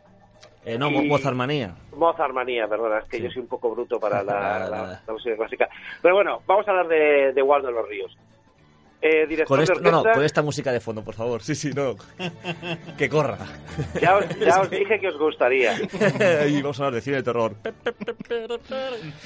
Bueno, pues a ver, señores, Waldo de los Ríos, argentino, que estudió música clásica y es lo que te digo, fue famoso sobre todo por eso, porque hacía adaptaciones de música clásica al estilo este que, que vemos ahora, que podría conocerse como música lunch o easy listening, pero bueno, básicamente todos lo conocemos como lo que se llamaba música de ascensor, ¿sabes? La música que te ponen Mm. los ascensores para que no te aburras mientras estás subiendo. Sobre todo porque es conocido Waldo de los Ríos, porque cuando se trasladó a España empezó a orquestar canciones de gente muy famosa aquí, como eh, bueno el famoso himno de la alegría de Miguel de los Ríos, es suyo. Ajá. Bueno, quiero decir que es de Beethoven, pero que él hizo Sí, la sí, adaptación. Y luego también ha adaptado, adaptó canciones para eh, Joan Manuel Serrat, Cecilia.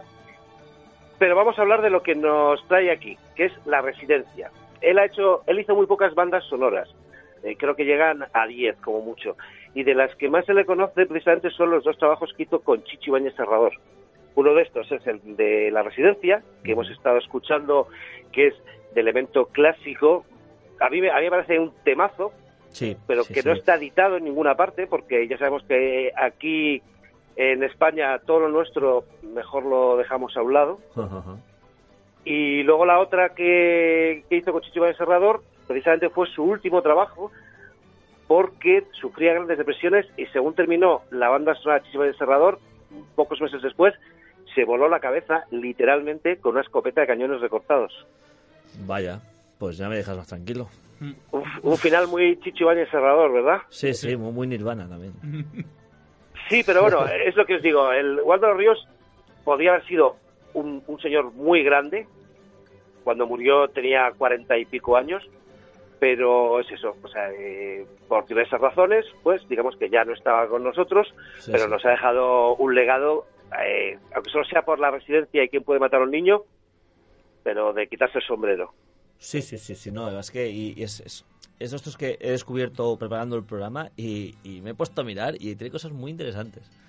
Sí, yo, yo te digo sí, esto, sí, o sea, sí, esto, esto que descubrí de repente, o sea, a ver, yo Waldo de los Ríos lo conocía por Quién puede matar a un niño, que es un disco que me compré.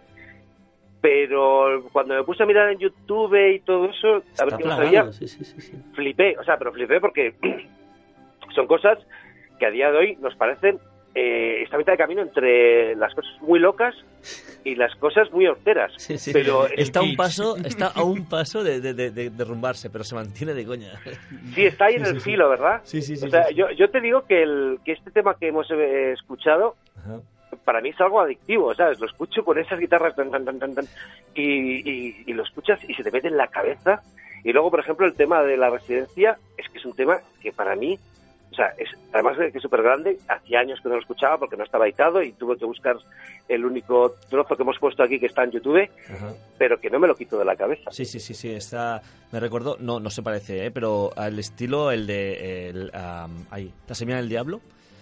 Eh, no digo que se parezcan, digo que el rollo así de notas sueltas Sí. es que son terroríficas. Son notas, pero unidas una con otra eh, te da un mal rollo en el cuerpo y esta, con esta pasa. Puedes ponerla Sí, otra vez, este, Sí, dime, dime. este es un tema circular que lo único que hace es va añadiendo cada vez más orquesta, va subiendo, va subiendo, va subiendo y de repente te queda otra vez en este piano que estamos escuchando de fondo. tienes. Además, súper desafinado, ¿eh? Es Sí, sí, increíble. es casi Claro, pero, es que ten en cuenta que es el, el intro a, a la película, Sí. que es cuando, ahora hablaremos de ello, pero es la, la secuencia en la que Teresa llega a la residencia y vamos descubriendo eh, la residencia a través de los ojos de, de una de las protagonistas, Vale, pues empezamos a hablar de la película. La película eh, trata sobre esto. Es una, es una residencia de señoritas, digamos, de, de chicas de clase alta, pero eh, absolutamente indisciplinadas, eh, con muchos problemas tanto de con chicos como de alcohol. Bueno, de- también en esa época lo que se Sí. consideraba, vamos, transgresorísimo, ¿sabes? Que eran chicas, eran adolescentes. Y punto. Lesbianismo. Y punto. Lesbianismo. Lesbianismo. Bueno, realmente no era solo que tuviese ese tipo de cosas, sino que era cualquier chica que molestase. Que se pasara de- razón. del molde, sí, sí, sí. sí. Claro, porque por ejemplo la protagonista, Teresa, bueno, una de las protagonistas porque la, yo la, la Sí, película en vez la, Irene. con- la considero coral. Es O Irene sea, la- y la y la que no me acuerdo la Lily Palmer, la Ma-. Madame Fourneau. Sí, la Esa. es la- Sean más que Teresa para mí es Irene y la y Madame. Ah, No, pues yo pues- fíjate que la, la considero una película coral. Sí, sí, no, no, Sí. por supuesto, por supuesto. Incluso el, el hijo también, por supuesto, que tiene importancia. Ah, pero bueno, sí, lo que decíamos es que Teresa, que es la, que- la que eh, tú ves desde sus ojos cuando llega y te presentan el lugar desde su punto de vista, eh, no es una chica mala. Es decir, eh, su único eh, problema es que su familia, su, ma- su claro, su madre, no puede, bueno, dicen, no puede estar por ella. Que es como decir, Claro, "Ah, vete para allá, ¿sabes? Deja por saco y ala, a enterrarte. Y... Sí, así, así volviendo a hablar un momento, es, o sea, la residencia es el lugar en el que las familias, si no pudientes, sí con dinero, Sí, al- al- con algo, mandan, sí. mandan a las chicas que se quieren quitar de en medio, porque sí que es cierto que tenemos a chicas indisciplinadas, lesbianismo, como decía Israel, eh, tenemos también chicas que fuman, chicas que han estado con hombres, Madre mía, madre mía, madre mía. pero luego, luego Pecado, tenemos por pecado, ahí, sí. hay, hay, hay un personaje que a mí me llama mucho la atención, que cada vez que lo veo, o sea, siempre lo olvido, pero cada vez que lo veo, me fijo en él, que es una chica con gafitas, morena, con el pelo recogido, que es como la típica empollona. Entonces, yo lo que me pregunto es, ¿qué hace esa mujer ahí? Sino que cuál ha sido su delito, ¿no? Que Pues igual el delito es iba, igual con, que le- iba con auriculares un día. sí, igual, igual que el delito es lo mismo que le pasa a Teresa es que, que molesta en su Sí, casa, que no- porque en el, en el caso de Teresa es que su madre, luego lo descubriremos, es una cantante de music hall que, que va sí. ligera de Sí. que va ligera de ropa y que tiene un eh, tiene un protector. Entonces a ese protector le molesta la presencia de Teresa. Y entonces por eso chulo, le meten allí. Tiene un chulo. Profesioneta, sí, sí, sí.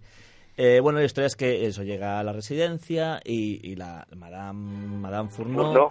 eh, por Lily Palmer, eh, eh, ya demuestra de que es un lugar muy estricto, extremadamente estricto, Sí. eh, casi militar, digamos, con que, lo, que, lo- que enseñan a las chicas a ser señoritas, tal sea cocinar, jardinería, tejer, eh, luego lo, lo básico de cultura, pues sumar, restar, mm, a leer y escribir. Pero sobre todo es a comportarse como una dama y tal. Y todo es, es un lugar así, la estética muy gótica, muy recargada. Sí, muy Hammer. Exactamente, muy Hammer. Hammer, sí, es, sí, sí, es sí. una de las películas Hammer de, que se hicieron en España de esta época. Sí, es un estilo muy, sí, sí, tal cual. Esos Eh, colores muy victoria- fuertes. victoriano, todo muy Sí, victoriano. eso- esos interiores recargados.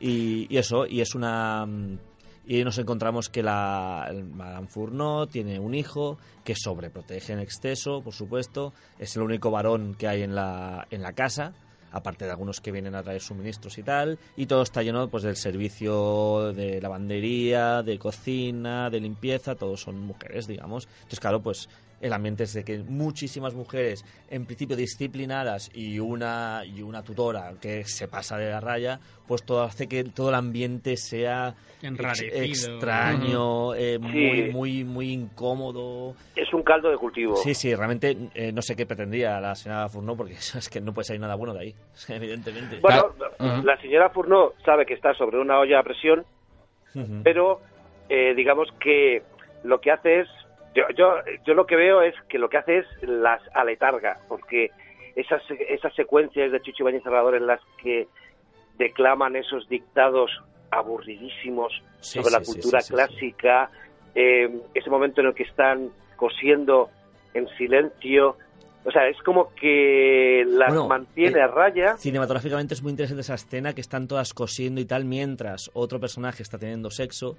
Cómo se intercalan las escenas, Sí, sí, sí. cómo dice tanto, es, está muy bien hecha Dice esa tanto escena. con tan poco Exactamente, que- es decir, eh, cómo hace un resumen muy breve de cada uno de los personajes de esa sala con, eh, con simplemente con gemidos de una chica y ellas cosiendo.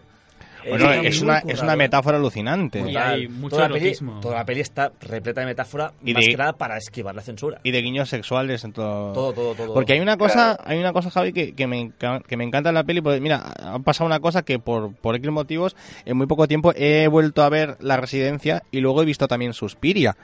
No hay, no hay nada en común entre estas dos películas porque realmente tienen algo, tienen algo que, que, que, bueno, evidentemente Suspiria es posterior, pero eh, casi parece una precuela esto, ¿eh? Bueno, es no otro- sé, puede ser una, una película de, Sí, de, sí. de escuelas. Claro. Sí, una es una residencia, otra es una especie de... Bueno, también, sí, Sí, es residencias una las escuela dos. de Sí, sí, danza. claro, claro, claro. Sí, Yo sí. siempre hablo de la retroalimentación entre películas. Claro. O sea, esta película se rodó en el 68, se estrenó en el 69 Ujú. y Suspiria es del 78, ¿no? Sí, sí. 18, sí.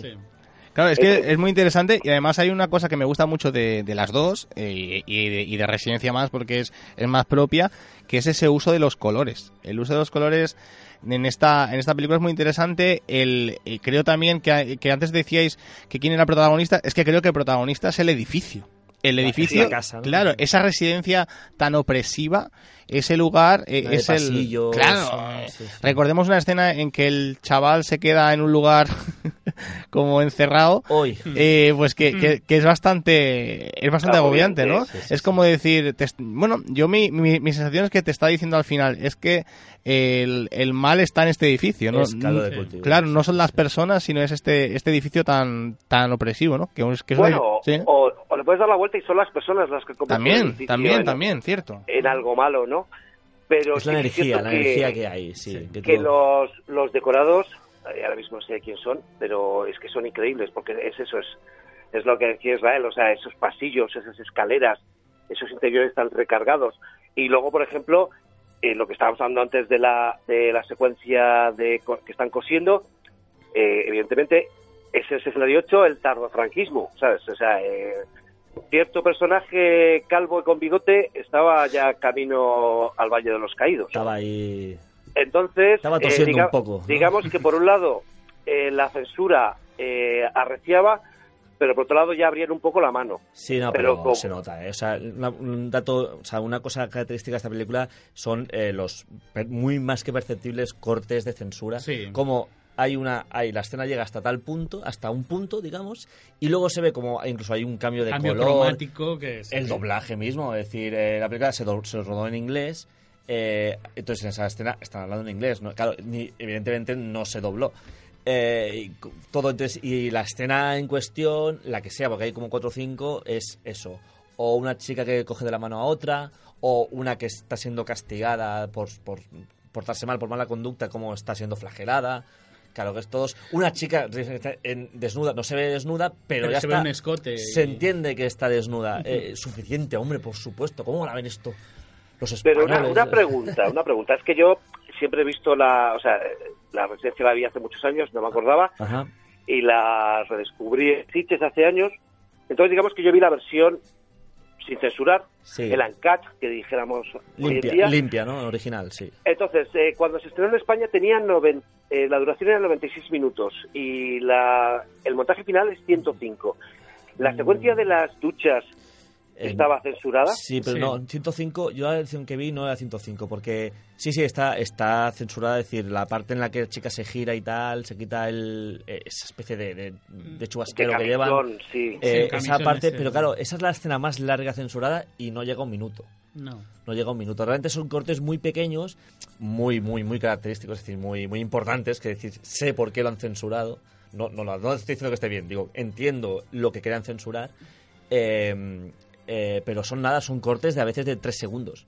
Tres segundos, cinco, es el, el de la ducha es el más largo y no llega a un minuto. O sea, realmente, eh, aunque sumes lo censurado, no, das, no haces un cuarto de hora Sí, que, que- ni de coña. Que son miradas lascivas, Sí, la sí. mayoría de cosas. que Exactamente. quitan. A veces hay una parte que, que censuran que es se aguantan la mirada. Se aguantan la mirada y esa parte está se nota que hay un corte. Digo, pero colega, ¿qué te pasa?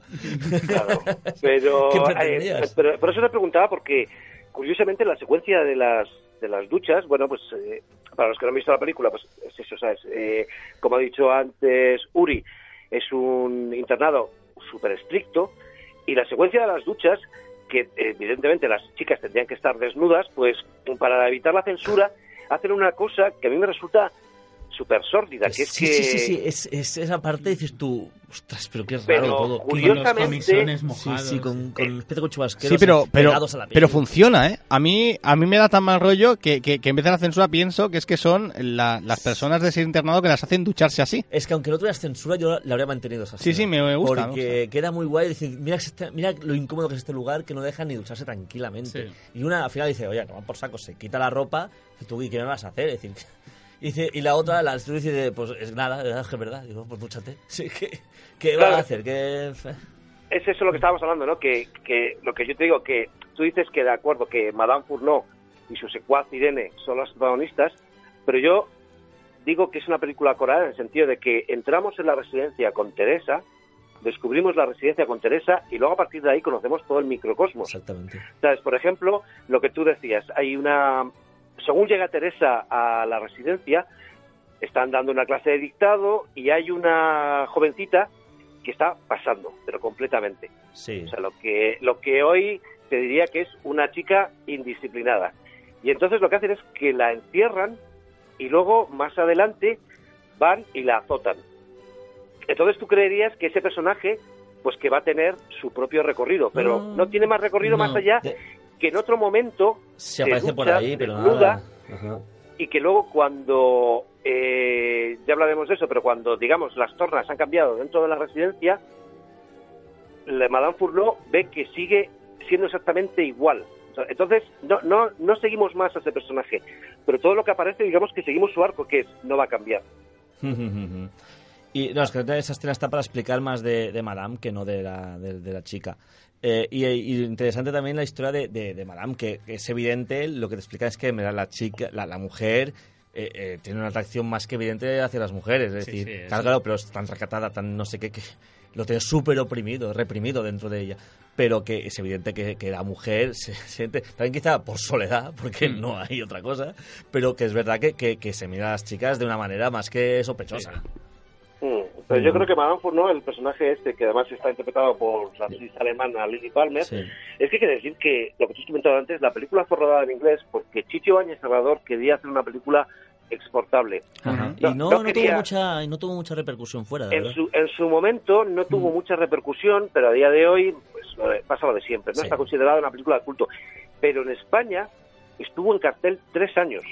Bueno, Sí, y- pero que se de pueblo claro, pueblo. y no, y- pero no solo eso, es que es que tuvo una super recaudación, ¿eh? porque estamos hablando de una de una película de, de finales de los 60 que, que, que costó ya 22 millones de las antiguas pesetas Una pasta. y que acabó, ojo, acabó recaudando 124 millones de pesetas, que eso si lo transportamos ahora sería una auténtica burrada. Bueno, es multiplicar por 5 tu presupuesto. Sí, Eso es y un en éxito, total- mira cómo lo mires. En total, en todo el mundo ha dado 750.000 euros. Cuatro duros. O sea, estamos hablando de casi 200 millones de pesetas. Sí, sí, o sea, una, una barbaridad. Y rápidamente hablar de la figura de su director, eh, eh, Narciso Inés Serrador, más conocido como productor de televisión de, de- de prácticamente la, la época en que del UHF, que solo habían dos canales, fue suya, esa época, en, con programas como el 1, 2, 3, por ejemplo. El, Historias para no dormir. Para no dormir, que también tiene un capítulo aparte Sí. de eso. Ah, como director obviamente no destacó, sí que destacó, pero me refiero que no fue prolífico, solamente dos películas hizo. Que dos películas, también hay Que verlo. películas. Que dos películas. Pero que eh, su figura es mucho más eh, destacada como productor televisivo, como una persona que, que la- lanzó al estrellato muchísima gente, muchísimas personalidades y que además, eh, bueno, eh, consiguió pingües beneficios. Sí, bueno, hay que tener en cuenta que Chicho Ibañez Serrador era un genio. Sí, sí. Bueno, sigue siendo un genio, porque sigue vivo. Sí, Pero, pero todo lo que tocaba se convertía en oro. Bueno, O sea, eh, o sea, yo no sé- entendía el negocio, sí, sí. Sí, y entonces lo que, ¿por qué hizo dos películas solo? Porque la televisión le reportaba mucho Claro. dinero y él decía que levantar una película era muy costoso, era muy trabajoso, mientras él en su, digamos, en, en su despacho de televisión española hacía y deshacía como lo que quería. Pero bueno, yo por ejemplo, yo me considero hijo putativo de Chicho Ibáñez Serrador. Hijo putativo.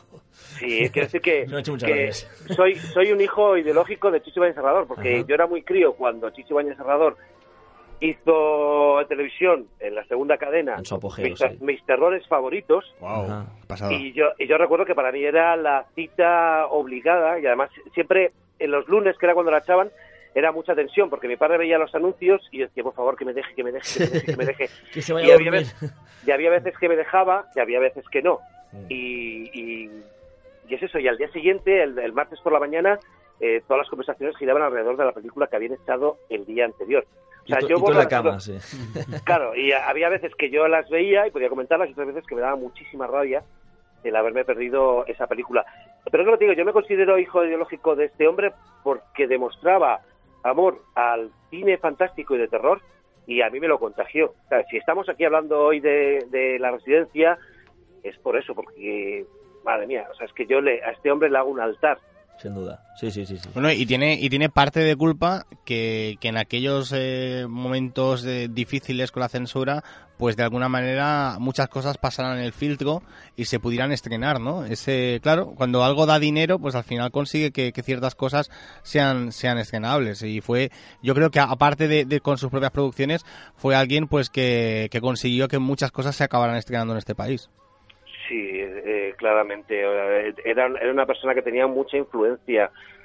Y, y vuelvo a decir lo mismo. eh, eh, tiene un. No sé si la dirección es suya, pero el guion seguro. Sí, que se llamaba de Historias de la Televisión. No, Historias de la Televisión, no. Historias de la Frivolidad.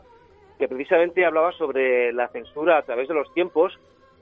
Que necesita una edición remasterizada, pero ya. Pero ya. Que porque las ediciones que circulan por ahí pues son gente que la tiene ripeada de VHS pero rodada en blanco y negro con eh, eh, fondos de mingote es, es increíble. O sea es una hora pero que se te pasa volando y hace un repaso a la historia de la humanidad y a toda la hipocresía que madre mía que deja de piedra porque si hay algo de lo que habla también la residencia es de la hipocresía Sí, no sé bueno, si y, y del postureo, o sea, por supuesto. Sí, ¿sabes? Porque, por ejemplo, Madame Fourneau, que hemos hablado antes de ella, Madame Fourneau tiene un hijo, Luis, que es un chico apocado, que está continuamente encerrado en sus habitaciones, que se aburre, y que la madre siempre dice, no, no, no, tú tienes que ser un chico bueno, tienes que casarte con una mujer decente, Como yo. pero, pero no sabemos, sí, como yo, pero no sabemos cómo, cuál es el pasado de Madame Fourneau. Madame Fourneau que tuvo un marido Que, que ya, Madame- ¿cómo, cómo salió? ¿De dónde salió el Sí, tío ¿de este? Claro, entonces lo deja en el aire. O sea, yo, yo en el fondo mi teoría es que Madame Fourneau fue una mujer descarriada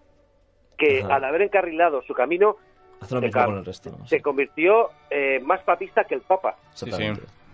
¿Sabes? Esa es la sensación que yo tengo siempre que veo la película, que Madame Fourneau, en el fondo, independientemente de que, de que sienta atracción hacia las mujeres y todo eso, ¿dónde está? ¿Dónde está eh, Mr. Fourneau? O Uy.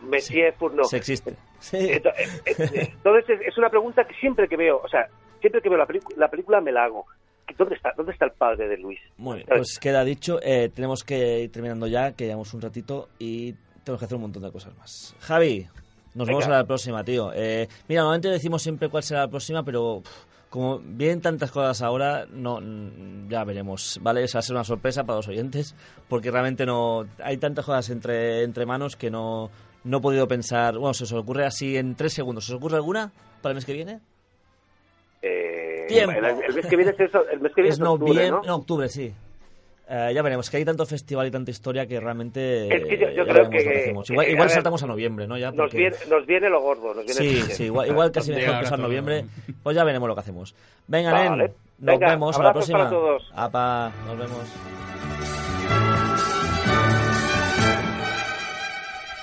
Y terminamos con el programa de hoy. Espero que os haya gustado. Nos, nos, nos lo hemos pasado de coña, creo. Quiero decir, a mí, a mi parecer, nos hemos pasado de coña, no sé, Hugo. Sí, sí, sí. Israel. Sí, muy bien, muy bien, todo muy bien. Aprovecho ya para despediros y para. ¡Qué Waldo, de los ríos! para- para- ¡Waldo!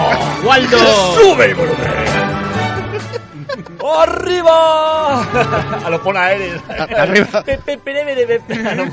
Me, me, asun- me he asustado. Pensaba que ibas a decir arriba España. No, ya, ya. Como ¡Viva dijo- el rey! Como dijo uno en la discoteca, que también... Vale, que, bueno. Sí, sí, sí. Estos son los tiempos que nos han tocado vivir, amigos. Bueno, pues eso, que nos vemos en la próxima, que será un extras. eh, y nada, pues eh, espero que os guste, suscribiros al ebook, descargaos los anteriores, visitad la web, radio arroba, radio terrorweekend.com, yo qué sé, llamadme un día para echar unas birras, lo que vosotros queráis. ¡Nos vemos!